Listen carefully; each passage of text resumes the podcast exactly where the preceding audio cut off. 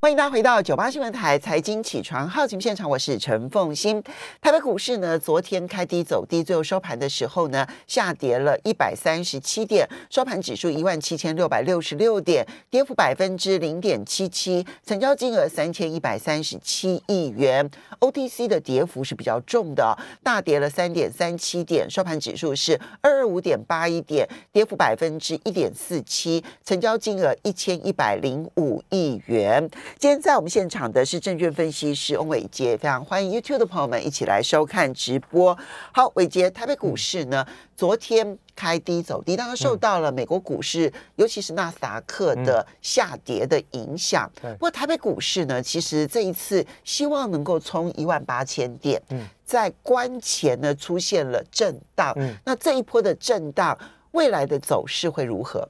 好，欢迎早，大家早好。我想在这个台北股市回档修正的时候，大家会比较担心哦。那当然，短波段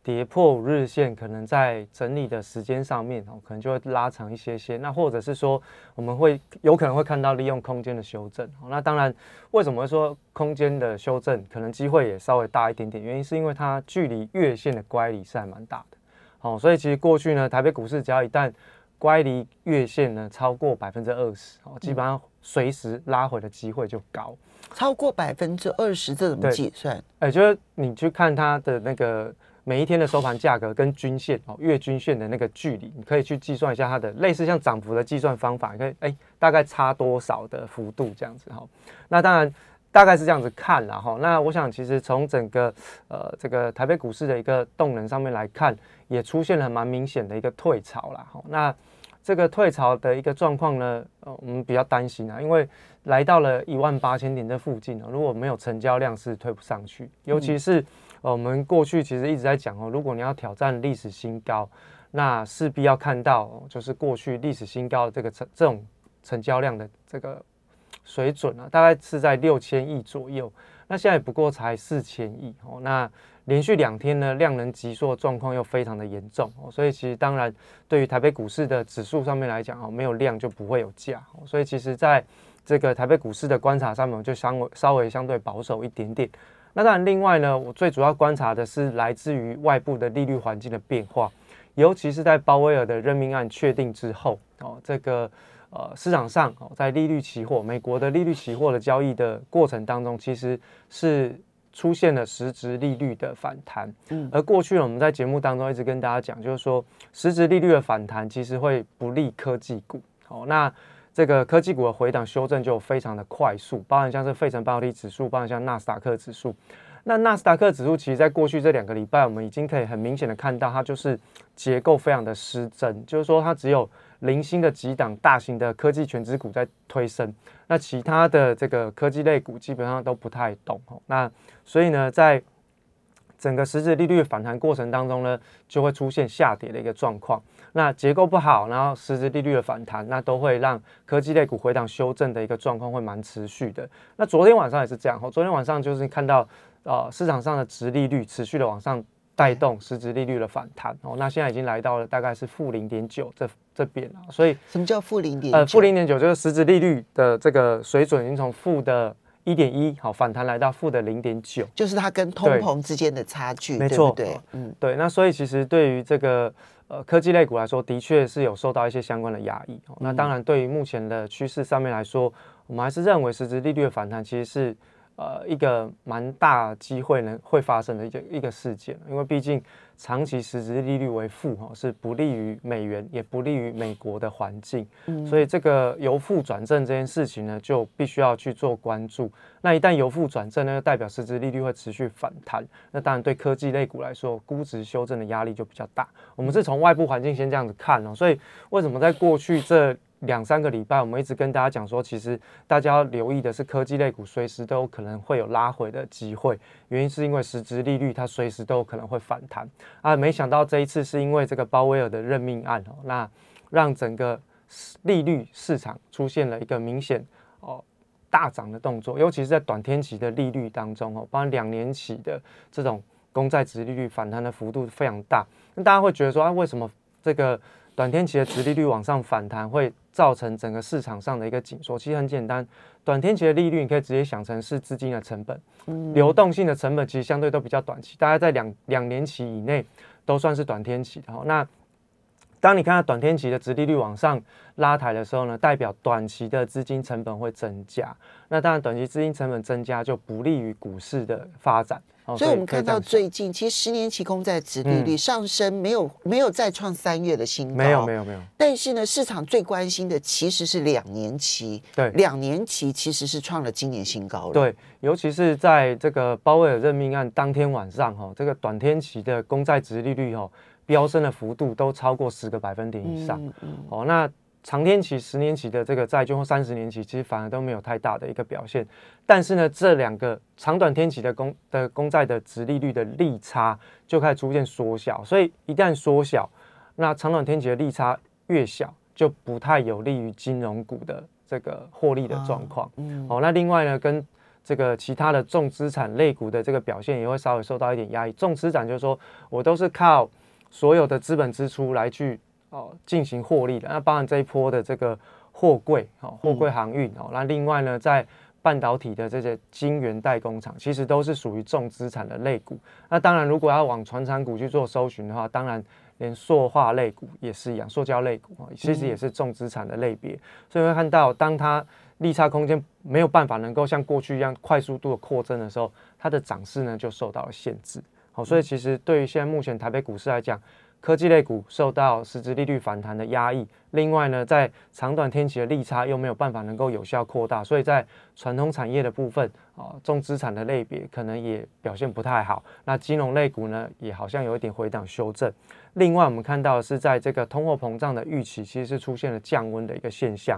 那就代表原物料的行情，就如同我们过去这两个礼拜跟大家讲到。包含像是在原油，包含像在基本金属，其实原物料的行情是基本上已经画下句点了。好，所以你会发现，好像传统产业不是说有有很多人说铁矿砂的这个期货也开始出现了反弹，铜的期货也出现了反弹。对，你觉得这个不是再一波的这个原物料上涨吗？基本上我觉得不会是哈，因为虽然说这个价格的反弹仍然代表市场上的一些相关的需求，但是我们还是要正视一件事情，也就是说。美元其实仍然是这一些产品报价的一个非常重要的报价的计价单位。当美元指数在走强的时候，其实这些价格基本上不太容易再创历史新高哦。所以其实你说，哎，通货膨胀可能会再延续。美元的升值其实会压抑到通货膨胀，哦，这个是从站在美国的整个消费市场的角度去做观察。当美元升值的时候，会提升美国消费者的购买力，那当然对于他们国内的通货膨胀就会有一些降温的效果。那为什么现在目前看到的美国的通货膨胀没有出现很明确的降温？第一个就是所有的原能源的价格都还在高档，包括像汽油。燃料油啊，那另外呢，在食品的价格都还是非常非常的高，非常非常的高，所以其实，在还没有降温之前，你都不会看到这个美国通货膨胀会改善。另外，比较重要的类别是在它往外扩延到二手车，其实一直都是居高不下，然后它最近又创下了波段的新高。那另外就是在这个房租的这个租金的成本的部分，也是不断的在提升当中，所以看起来现在就目前美国的。通货膨胀状况来说，可能在短期当中应该是不会结束，至少我预估到明年上半年都还是会有比较高的一个现象。那大家也会觉得说啊，那就是鲍威尔上任之后一定会开始进行升息的动作，所以这一次才会说啊，当主席人选这个不确定性因素消除之后，哎，可能呃 FED 就要开始回归到他们该做的一些工作的事项，所以才会有这样子的一个预期。但我还是提醒大家，我不认为哈，明年。呃，美联储就真的会这么顺利的升息，因为明年真的会卡到拜登的其中选举，所以可能升息的机会不高。但是它会透过国债市场直利率的变化来去进行控管，这也是一条路。另外一个就是美元持续的上涨，也会是另外一个压抑通货膨胀的工具。哦，所以其实不见得一定要升息，他们有太多的工具可以去压抑通货膨胀，只是说是主动还是被动。升息当然就是主动。那如果透过美元，透过债券市场那就是属于被动的一个调控，因此呢，在大环境利率都还是处于在比较偏紧缩的环境里面哦。台北股市可能在接下来一万八千点虽然很近哦，但是看起来好像有一点静观情却。那拉回可能到月线的附近是比较有可能。那月线没跌破之前，基本上对于台北股市都不用太过悲观。我常常讲拉回一百多点，大家就好像觉得世界末日，不用这样子想哦，因为台北股市现在是在一万七千多点哦，大概加一万八，没跌超过两个百分点都不算重挫哦，所以其实跌个一百多点，只是多头涨多的拉回，大家不用太过紧张。听起来你其实比上个礼拜稍微的谨慎一些。嗯上个礼拜你还特别提到说，除非美股呢出现两个百分点的下跌，啊对没错否则不算是重挫，对不嗯对？对好，那但是呢，现在你提醒的是一个大的利率环境的一个变化，没错，而这个利率环境变化。因为呃，尤其是短期利率、两年期的利率的上升，它对于科技类股的影响是最大的、嗯啊。那大家去找那个美国十两年期公债殖利率，哇，那个飙升的速度很快，没错啊。那这个呢，其实影响科技股。然后呢，这些实质利率的上升呢，又会影响重资产类股。嗯，没错，所以这里面从科技一直到传产都可能受到影响。嗯对，然后第三个部分呢，因为短天期跟十年期的公债利率呢，它的这个利差缩小，嗯也不利金融股。对，那然后原物料价格大概也没有太大的上涨空间，嗯通膨又很严重。哇，我这样数完了之后，我看不出来有哪一类的产业在这种大环境之下还会好的耶。呃，大大类资产基本上都会比较保守看然后那我们稍微休息一下，那那还有没有这个？我们刚刚漏网之鱼，马上回来哦，马上回。欢迎大家回到九八新闻台财经起床号节目现场，我是陈凤欣。在我们现场的是证券分析师翁伟杰，非常欢迎 YouTube 的朋友们一起来收看直播。我觉得上个礼拜其实还提到说，在国际环境当中，嗯除非美股连续重挫，然后呢，而且一天呢大跌超过两个百分点，嗯否则的话，台北股市其实不必忧心。对，可是呢，嗯、这这个礼拜呢，虽然国际上面没有出现这样子的重挫，嗯但是呢，你提到了国际利率环境的变化对，它可能对于很多的类股都会产生冲击。可是我们刚刚一数完，哎，这不管是科技类股，嗯然后重资产类股，然后金融类股，嗯然后原物料类类股，嗯然后好像都都不太行。那这样子，我们在产业类别上面到嗯底要怎么看呢、其实基本上哈，有时候哈，我们还是要比较理性的跟大家讲，就是有时候你去观察产业的发展跟股价的变化，基本上